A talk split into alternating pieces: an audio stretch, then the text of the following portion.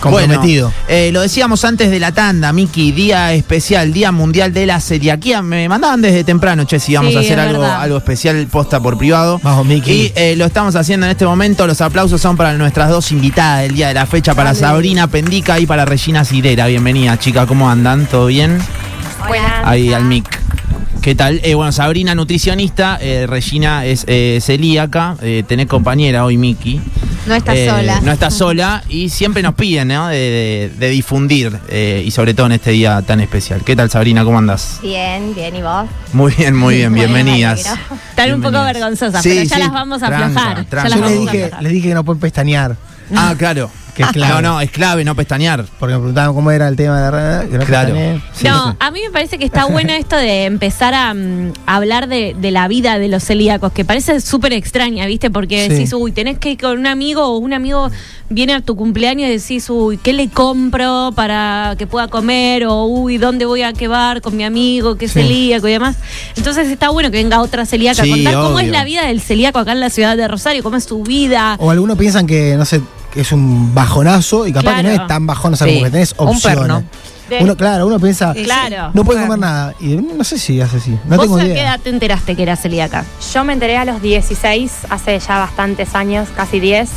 Así que ya la, la tengo bastante canchera el tema, Bien. pero bueno, por ahí a veces se complica. ¿En qué verdad. situación se te puede llegar a complicar, ponele? Se complica mucho la parte social, la parte de salir a comer afuera, los cumpleaños, como dice ella, eh, el tema ese de que otra persona manipule los alimentos que vos vas a consumir, ahí, viste, te agarra un toque de miedo, pero bueno. ¿Te pasó uno- alguna heavy alguna vez?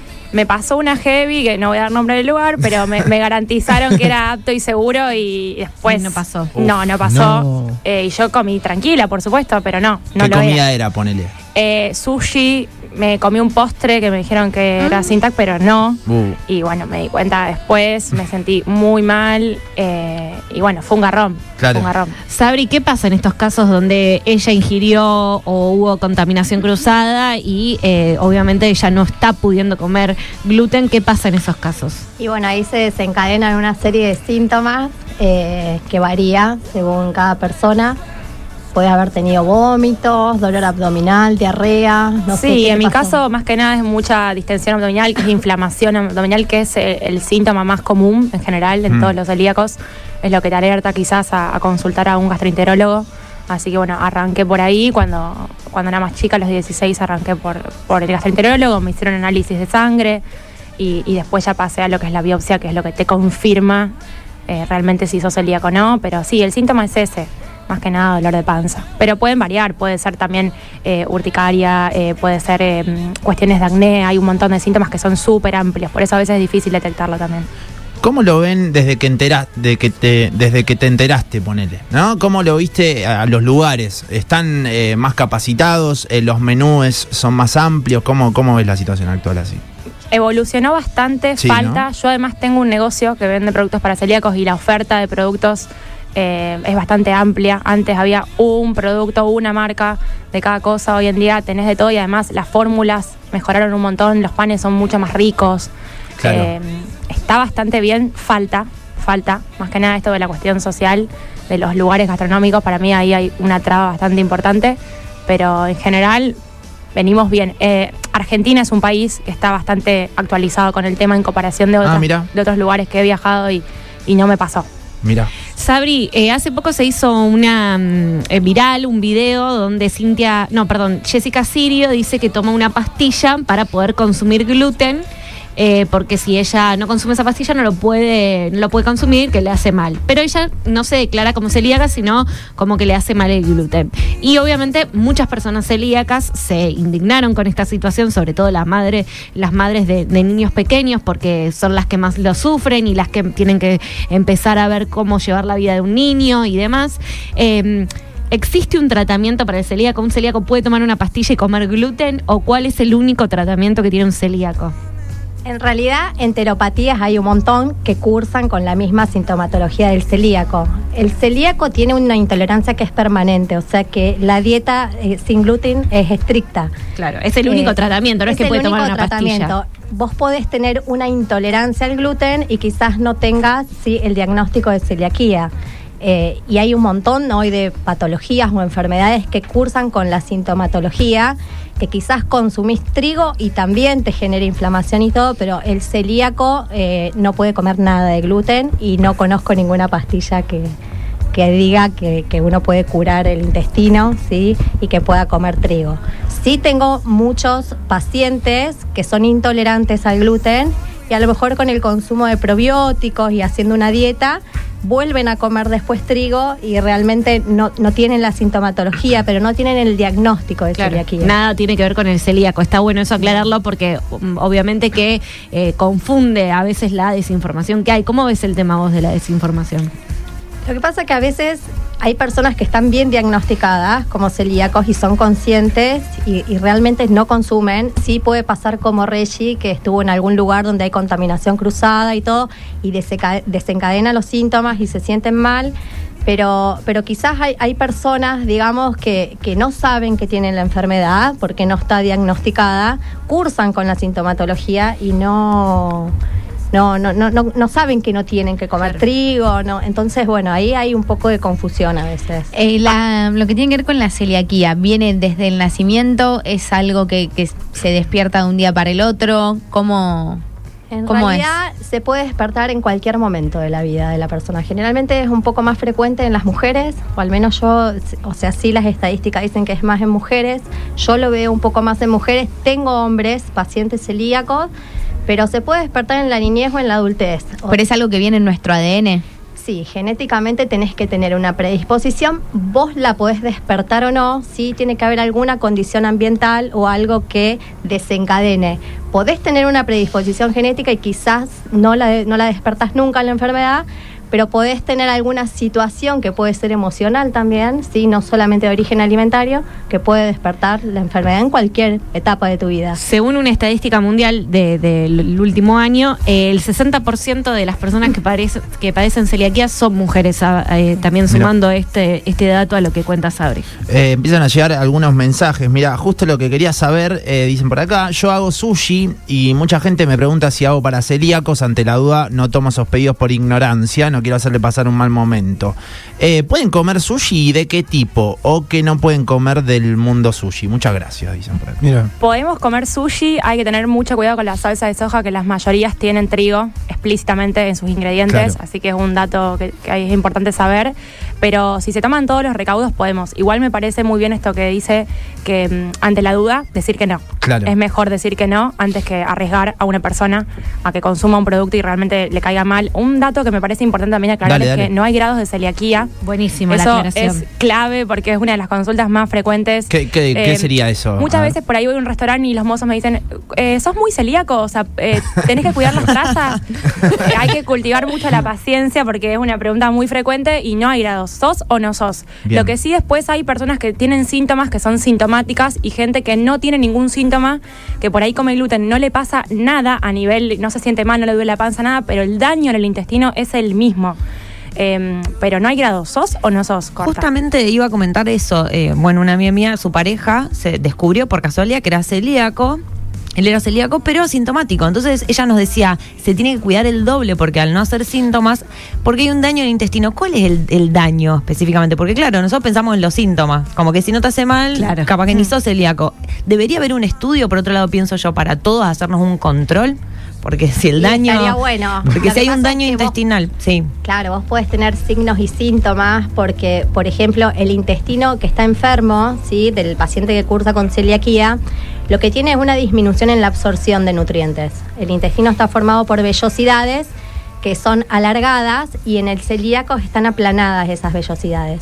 Entonces, el intestino, como está enfermo, en vez de absorber los nutrientes como corresponde, ¿sí? Deja de absorber, por ejemplo, el hierro, algunas vitaminas. Entonces uno empieza a tener carencias nutricionales que puede generar desnutrición y ahí puede haber una sintomatología. Entonces es importante, ¿sí?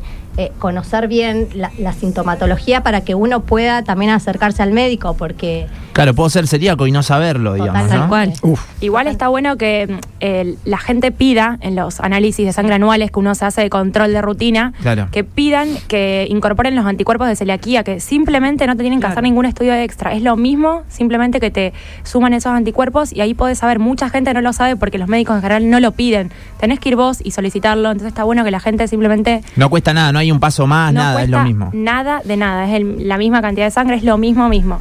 Entonces y está pregunto, bueno. ¿hay alguna brecha de edad en la que puede o generalmente se manifiesta y después si pasa pasado determinada edad, bueno, no bajan las probabilidades o no? No. Digo, este estudio del que decimos o agregar al estudio clínico de sangre de rutina eh, los anticuerpos de la celiaquía es algo que se debería hacer de por vida, digo, ¿no? Sí, y por ejemplo, mi familia también eh, tiene más predisposición a ser celíaca, entonces ellos sí de rutina deberían hacerse todos los años el análisis. ¿Tenés algún pariente celíaco? Yo no, Ah. pero quizás alguna bisabuela mía que Claro. en ese momento claro. no tenía ni idea que era la celiaquía, era celíaca, nunca lo supo. Mm.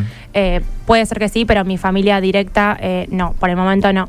Eh, pero está bueno que, que lo pidan, me parece importante y no hay una edad. También, como decía Sabri, se puede despertar por alguna situación traumática, algún shock.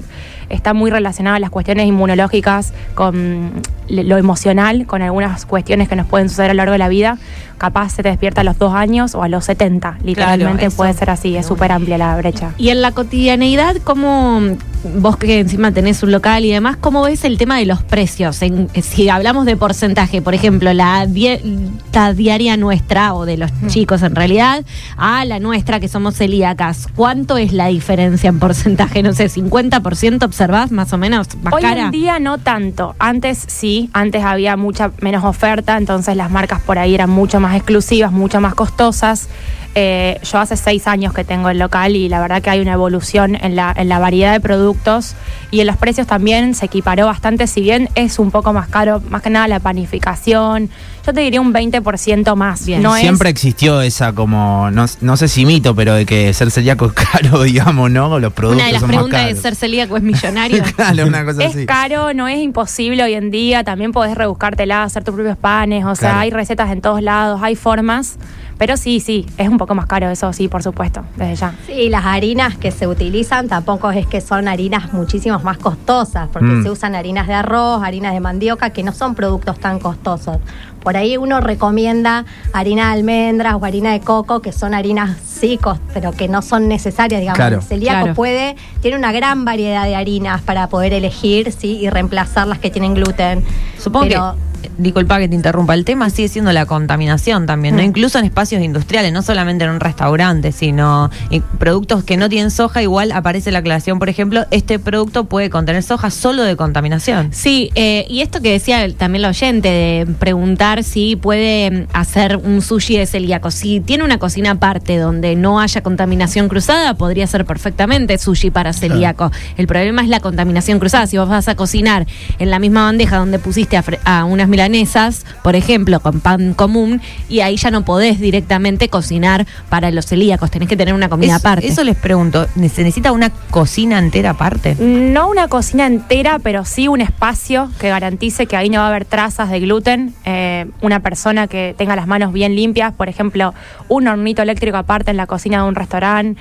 Eh, son pequeñas cuestiones, pero sí es importante que lo tengan presente. También, por ejemplo, esto volviendo al sushi, el tema del arroz, también, por ejemplo, que, la persona que lo elabora eh, haya comprado el arroz ya con el loguito Sintac, porque si compra el arroz por mayor, por ejemplo, no sabemos si ese arroz se envasó o se conservó en un mismo silo donde se conservó trigo, ya está contaminado. O sea, la contaminación es igual de grave que comer eh, gluten Claro. puramente. Es lo mismo si me como un pan o si como un producto que está contaminado. Claro. Claro, y por ahí los productos a granel que existen, eh, estos almacenes naturales y todos que venden legumbres, ¿sí? Incluso yo eh, recomiendo bastante frutos secos y se complica porque el fruto seco viene bastante a granel, no viene el Claro. envase de almendra, el envase. Y si vienen las marcas ahí sí son mucho más caras. Claro. Son más caras porque mm, eh, el silo o el espacio donde se almacena en general se comparte con otros granos para que sea más económico. Y cuando hay que hacer un espacio aparte para almacenar algún tipo de grano que sea sin gluten, eso lleva todo un costo, lleva toda una logística eh, que es mucho más costoso. Entonces, bueno, después se transfiere en el producto final. A la hora de cocinar, es más difícil de manipular y de llegar a un producto terminado que sea similar al que tiene gluten, ¿no es cierto? Porque yo he probado con algunas harinas de arroz, coco y es difícil, vamos a ser Sí, sinceros. es difícil, Sí. Porque lo que tiene el gluten es la elasticidad. O sea, ese, esa. Y la goma sántica, por más de Tiene- que la uses, no sé si te queda igual. Tiene la gluten, o sea, lo que le falta a los productos sin gluten es claramente el, el- el aglutinante, el chicle, digamos, para decirlo de alguna manera, que es lo que va a unir la preparación para que quede mucho más elástica, más compacta. En general, los productos sin gluten se quiebran, son como secos, hacen mucha miga. Hoy en día, igual, como decía antes, las fórmulas están muy eh, pro, muy mejoradas, entonces hay muchas opciones.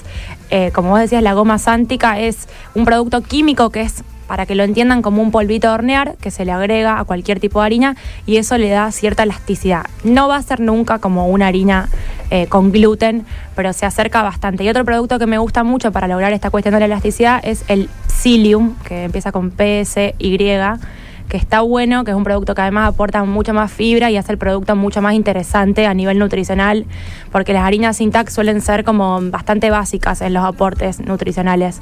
Almidón de maíz, féculas y demás, como que está bueno sumarle semillas, fibra, eh, bueno, harina de almendras, harina de coco, harina de lino, son bastante más interesantes en esa cuestión. La semana pasada contábamos que salió publicado en el boletín oficial la aprobación de la Ley Nacional de Celiaquía. Eh, las eh, obras sociales contemplaban muy poco en la alimentación celíaco, lo mismo le pasa también a los diabéticos, si bien les pasa en un, en un porcentaje menor, al celíaco le cuesta mucho más porque no se destinaba mucho aporte de la obra social para la dieta celíaca. ¿Pudieron leer la ley? ¿En qué nos puede modificar esto la vida de los celíacos o beneficiar? Sí, mira, la cuestión de- del aporte que, que te dan las horas sociales está bueno, siempre va a ser mucho menos de lo que uno gasta, o sea, es una pequeña ayuda. Em, también hay que ver porque muchas obras sociales lo que hacen es cobrarte un extra por tu enfermedad por si tenés que hacer estudios extra, entonces no te termina ni conveniente eh, declarar que sos celíaco, hay que evaluar cada obra social. Lo que sí me parece muy bueno de esta ley, que ojalá se pueda realmente llevar a cabo, es la cuestión de que van a empezar a exigir a todos los lugares gastronómicos, bares, restaurantes, que realmente puedan ofrecer un menú que sea apto y seguro, ¿no? Que tenga el loguito, pero vos lo pedís, después estuvo eh, hecho en la misma cocina que hacen todo, porque ya perdió el sentido, o sea, ya no me sirve. Entonces, eh, realmente si empiezan a exigir y a controlar, porque en Rosario hay una ordenanza que, que dice que los lugares gastronómicos tienen que tener un menú apto y seguro, pero nadie lo cumple, nadie lo controla, entonces, bueno, pues, quedó en la nada misma. Estaría bueno que realmente se pongan las pilas con esto, porque para mí esa es la cuestión eh, más difícil, la, la- la parte más difícil de, de ser celíaco, salir a comer, es como, es Sí, como está poco un desafío. reglamentado, me parece que está poco, o sea, porque yo voy a lugares a comer que a veces hay productos de celíacos, o sea, el lugar eh, no manipula, pero sí tiene algunos productos y viene encerrado, pero vos decís, bueno, a ver, esto no tiene fecha de vencimiento, no tiene logo Claro. y vos decís, si no tiene tanta salida, ¿desde cuánto hace que está Claro. este producto? Entonces también eso te da un poquito de desconfianza y no está bueno que... Y, y vos decís, esto no está reglamentado, no hay nadie que controle esta parte. También entiendo la cuestión de los gastronómicos que realmente capaz no tiene tanta rotación y, y pensando en la cuestión más comercial, no capaz no es lo que más le conviene. Está ok, yo me pongo también de ese lado porque yo tengo un comercio y entiendo cómo viene de la mano, pero quizás buscarle la vuelta con productos que estén congelados, lo calentás en un hornito eléctrico en cinco minutos y le alegrás la vida a una persona que va a comer. Claro. y la verdad... eh, no discriminada de paso, que muchos nos dicen, nos sentimos discriminados, dicen por acá. Sí, sí, ¿No? ni hablar. Es así. Bueno, Día Mundial de la Celiaquía, eh, de eso estamos charlando. Sabrina Regina, gracias eh, por haber venido eh, este No, ratito. No, gracias a ustedes. Gracias a ustedes por invitarnos. Casi las 2 de la tarde, tanda, ya venimos, dale.